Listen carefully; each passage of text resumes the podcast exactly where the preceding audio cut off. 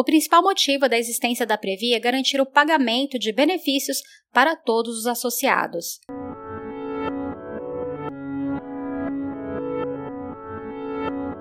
O Plano 1 saiu de um déficit de 27 bilhões de reais no início da pandemia da Covid, em março do ano passado, para um superávit de 28 bilhões de reais em maio deste ano.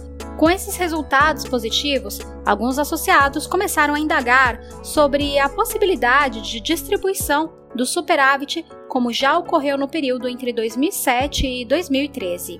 O ex-diretor eleito de Seguridade da Previ e vice-presidente da ANAPAR, a Associação Nacional de Participantes de Fundos de Pensão, Marcel Barros, explica.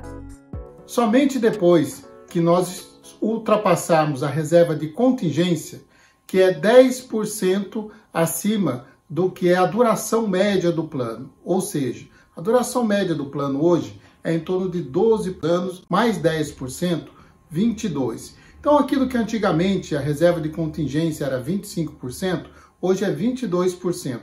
Com o passar do tempo, ela vai diminuindo. Por isso que não vai sobrar nada lá na frente. Mas esses 22% de reserva de contingência significam 42 bilhões de reais aproximadamente. Ou seja, só depois que nós tivéssemos esse valor é que poderíamos falar em distribuir algum tipo de reserva especial. Inversamente, se houver déficits continuados, os associados terão que arcar com a redução de benefícios ou com o aumento das contribuições.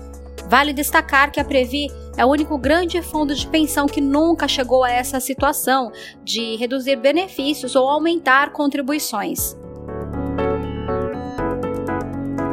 Apesar de a Previ ter apresentado resultados positivos nos últimos anos, o cenário econômico, especialmente no Brasil, não aponta para que tão logo a entidade alcance uma reserva de contingência de 42 bilhões de reais, avalia Marcel. Novamente, a nossa economia está andando de lado, em consequência de uma condução equivocada do governo federal. Outra observação do ex-diretor de Seguridade da Previ é a necessidade de revisão periódica da taxa atuarial e da política de investimento do Plano 1 por não receber novos associados.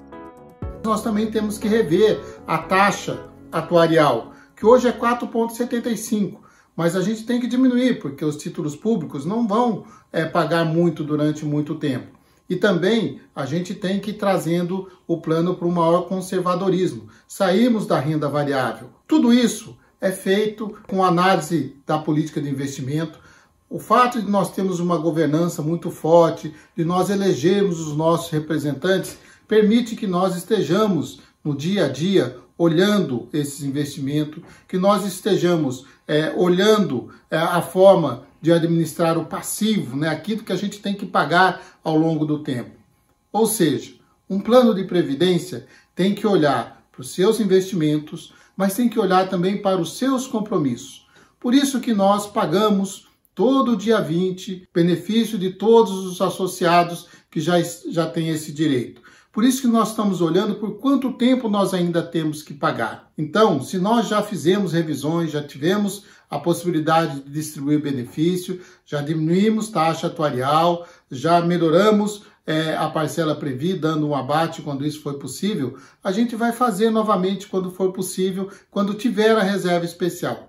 Mas lembrando, a possibilidade de a gente ter a reserva especial vai diminuindo cada vez mais. O plano é maduro, o plano tem que garantir o pagamento de benefícios. Esse é o principal motivo de existência da Previ, garantir o pagamento de benefício a todos nós associados.